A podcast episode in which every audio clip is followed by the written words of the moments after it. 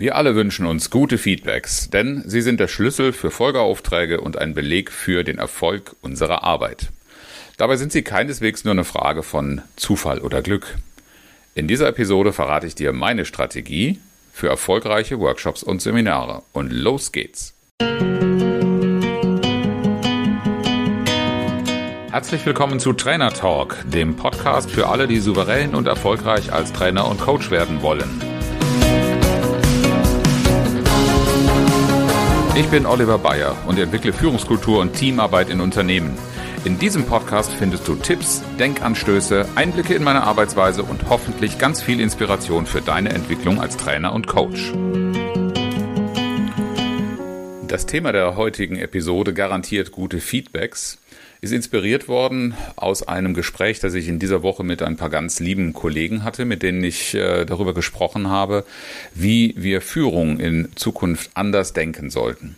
Der Ansatz darin war, äh, lass uns doch mal grundsätzlich nicht überlegen, was das Richtige ist, was eine Führungskraft tut, sondern lass uns mal darüber reden, was das ist, was die geführten Menschen brauchen, welche Bedürfnisse sie haben und ja, welche Ressourcen sie jetzt zur Verfügung gestellt bekommen müssen, damit sie eine Motivation aufbringen, einen guten Beitrag zu leisten. Und eigentlich ist ja die Arbeit eines Trainers in einem Workshop oder einem Seminar dieser Aufgabe sehr, sehr ähnlich. Du hast einen Auftrag von deinem Auftraggeber, von deinem Kunden, mit einer Gruppe ein bestimmtes Ziel zu erreichen. Klingt eigentlich genauso wie der Auftrag einer Führungskraft. Und genau das was wir als Idee für die Führung besprochen haben, habe ich feststellen müssen, ist meine Ausrichtung, ist mein Vorgehen und äh, davon sind auch die Schritte der Strategie oder die Elemente der Strategie, die ich dir heute vorstellen werde, motiviert. Nämlich davon auszugehen, nicht was ist jetzt das richtige Angebot, von mir aus und das richtige Vorgehen und die richtige Methodik und wie bin ich richtig, sondern mich erst einmal zurückzustellen und den Blick auf den Teilnehmer zu werfen. Den Blick auf den Teilnehmer natürlich auch in Verbindung mit dem Kunden und mit dem Auftrag, den ich übernommen habe. Und somit ist auch der erste Schritt oder erste Teil der Strategie, aber in der zeitlichen Abfolge sicherlich auch einer der ersten Schritte ist, verstehe den Auftrag und verstehe den Kunden. Das ist in erster Linie eine Frage auch gründlicher Auftragsklärung. Denn äh, wenn du mit einem Thema und einem Seminar so mit der Aufforderung, äh, mach doch mal was zu präsentieren, mach doch mal was zu Kommunikation, mach doch mal was zu Konflikten, dann hast du vielleicht genauso wie ich auch eine Idee, was das sein könnte. Aber allein mit dieser Aussage hast du auch ein Lottospiel, ob das, was du dann den Teilnehmern anbietest, im Sinne der Teilnehmer und im Sinne des Kunden ist. Für mich also immer ganz, ganz wichtig zu fragen, auf welche Ausgangssituation trifft diese Idee was soll damit bewirkten, bewirkt werden und ähm, ja, in welchem Rahmen treffe ich auch Menschen an. Ich habe dafür einen Leitfaden, äh, den ich im Laufe der Zeit sehr konsequent vor die Frage, nehme ich einen Auftrag angestellt habe um für mich sicherzustellen, nicht in irgendwelche Situationen zu kommen, wie mir das am Anfang meiner Selbstständigkeit gegangen ist. Da bin ich tatsächlich gefragt worden, Oliver, hast du schon mal was zum Thema Präsentieren gemacht oder zum Thema Entscheiden? Äh, kannst du dir vorstellen, ein solches Seminar zu machen? Dann habe ich ja gesagt. Und dann bekam ich im besten Fall einen Trainerleitfaden zugeschickt und einen Termin, der mit meinem Kalender abgestimmt war und los geht's.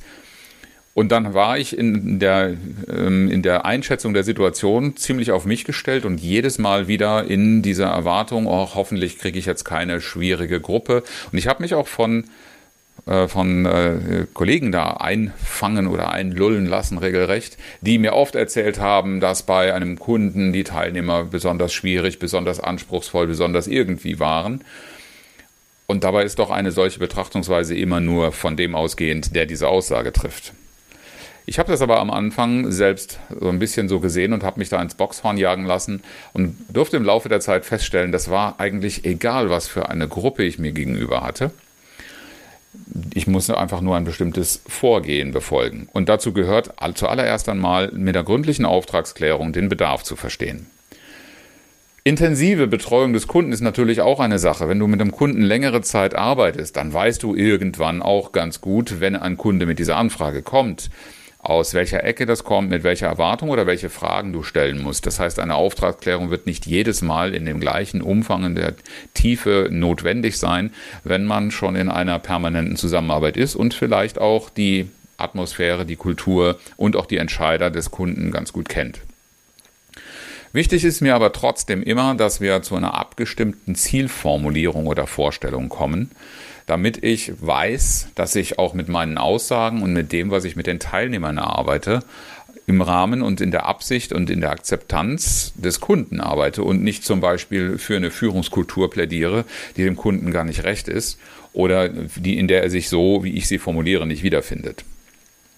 Und ein ganz wichtiger Punkt, eine meiner Lieblingsfragen ist immer in dieser Auftragsklärung, was darf nicht passieren? Es passiert immer wieder, dass ich auf Kunden treffe, die vielleicht von vorherigen Kooperationen mit Trainern oder auch mit Gruppen, die sie mal erlebt haben, Dinge erlebt haben, die sie auf gar keinen Fall in ihrem Bereich haben wollen. Regelrechte Tabus. Was sind die Tabus beim Kunden herauszufinden, ist ganz wichtig. Das kann manchmal eine sprachliche Feinheit sein und dann gibt es auch durchaus Modelle, die von Personen eingeführt worden sind, die vielleicht in Unglade gefallen worden sind oder die eine Diskussion ausgelöst haben. Ähm, es ist natürlich wichtig zu wissen, dass man in einem solchen Fahrwasser oder in einen solchen Wind reinkommt und sich nicht davon einfangen lässt, egal wie man das jetzt meint und egal wie richtig mir der Inhalt erscheint. Wenn ich einen Auftrag und den Kunden richtig verstanden habe, ist natürlich ein weiterer Teil der Strategie, kann nicht sehr überraschend sein, eine gründliche Vorbereitung. Diese gründliche Vorbereitung betrifft einen roten Faden, den die Teilnehmer später erkennen können sollen. Und das ist nicht nur ein roter Faden, der beim Durchlesen eines Trainerleitfadens erkennbar ist. Das kann natürlich auch der Punkt sein. Aber insbesondere auch die einzelnen Stationen des Trainerleitfadens auch mit einer Geschichte zu verknüpfen, die von Anfang bis Ende, egal ob das ein Halbtag, ein Ganztag oder ein mehrtägiges Szenario ist, nachvollziehbar ist, sodass der Teilnehmer jederzeit weiß, auf welcher Station, welcher äh, Etappe der Reise er gerade da ist. Ich habe es zum Beispiel früher gar nicht gemocht, einen sehr detaillierten Fahrplan als Agenda ähm, den, den Teilnehmern vorzustellen. Aber in einem gewissen äh, Maß dem Teilnehmer entgegenzukommen, um die Orientierung zu geben, was haben wir schon gemacht und was steht noch bevor und in welchem äh, ähm, äh, Teil des Parcours und an welcher, in welcher Phase befinde ich mich gerade. Das ist ganz, ganz wichtig, um den Teilnehmern jederzeit auch eine Orientierung mitzugeben und trägt zu deren Zufriedenheit und zu deren ja, Sicherheitsbedürfnis auch bei. Denn nicht jeder Teilnehmer kommt und sagt, oh, ganz toll, dass wir hier was Neues lernen dürfen. Manche kommen auch mit einer sehr skeptischen Haltung.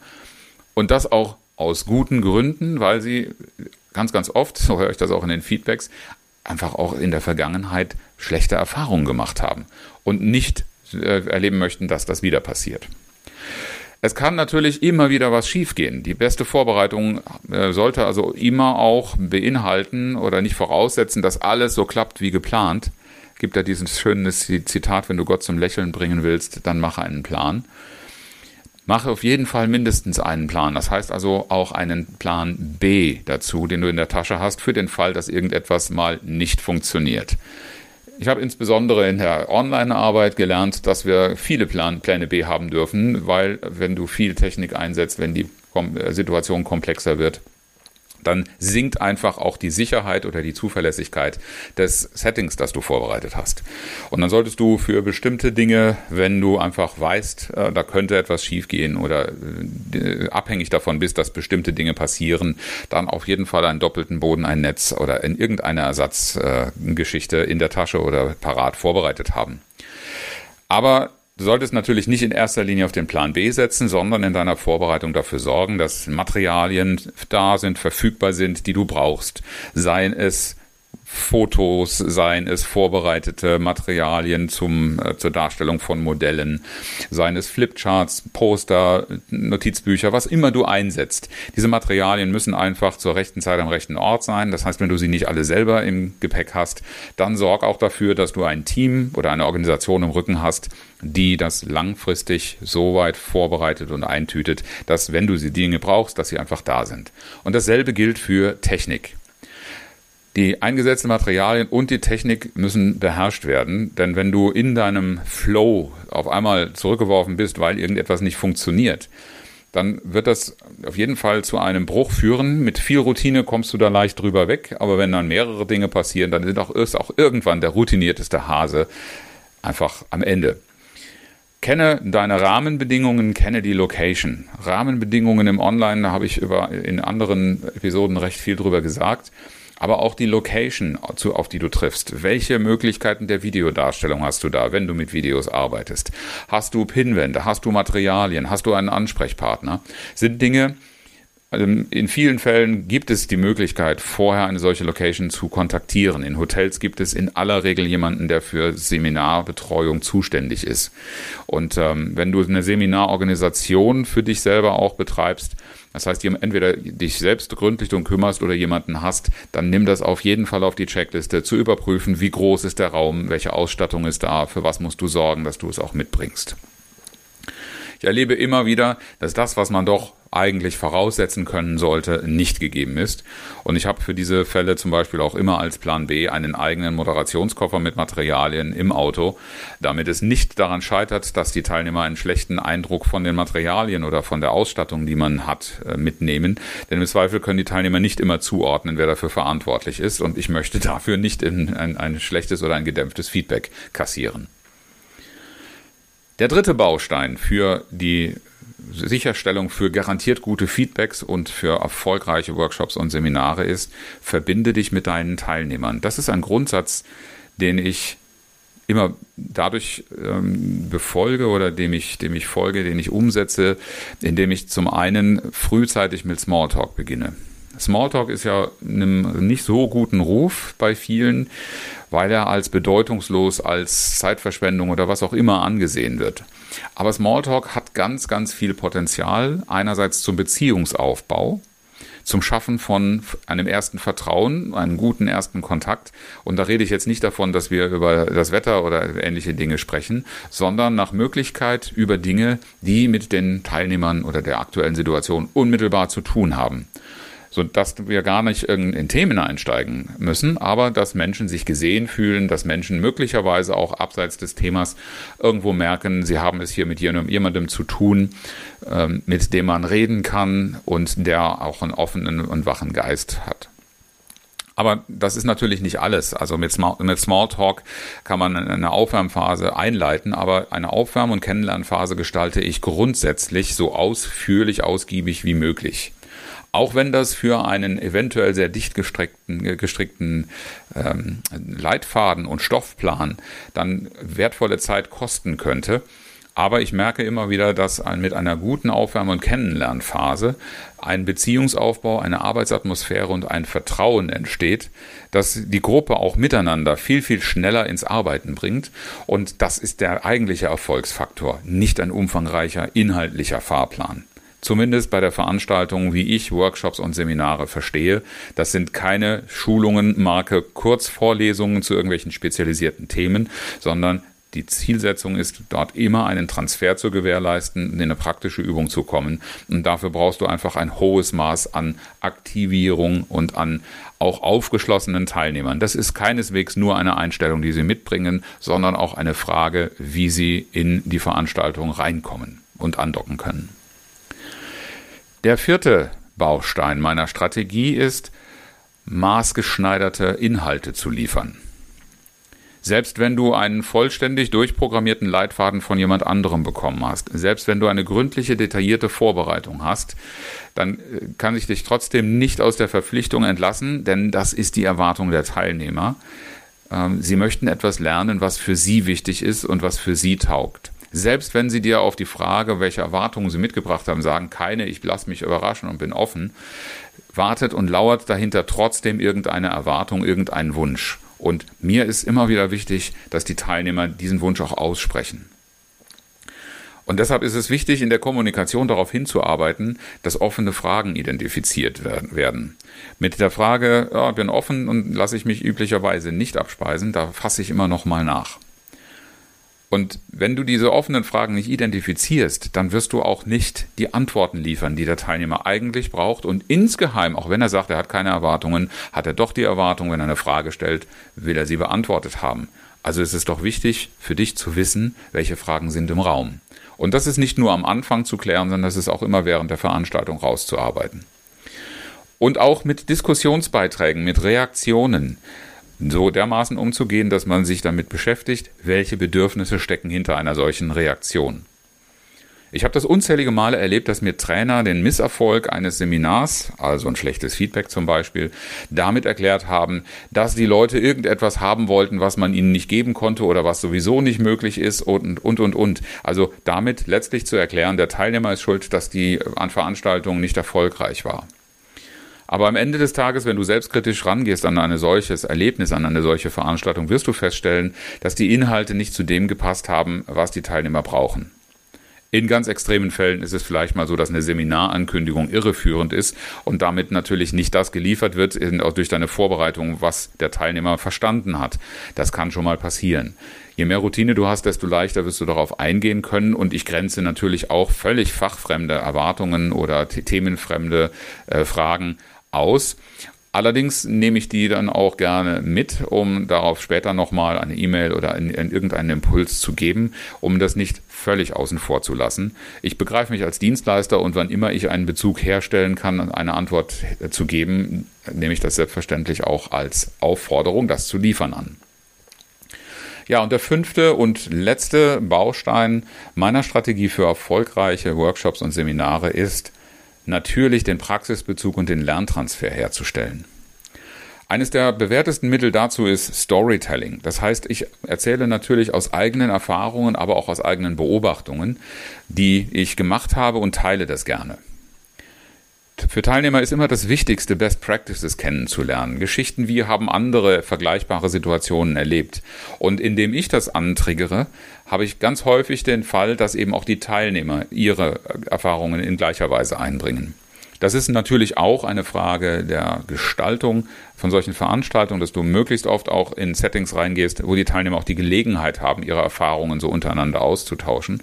Aber das ist mit einer der wertvollsten Mehrwerte, die eine solche Veranstaltung liefern kann. Das ist nicht deine, dein, dein 15. Äh, Spiegelstrich auf irgendeiner äh, sehr, sehr intensiven oder dichten Informationsfolie in der PowerPoint, sondern das ist die Dinge, von denen ich höre, in eine praktische Situation anzuwenden. Und sei es im ersten Moment mal nur gedanklich, aber natürlich auch in der Gestaltung durch ein möglichst abwechslungsreiches und intensives Setup in deinem Training die Dinge erfahrbar zu machen.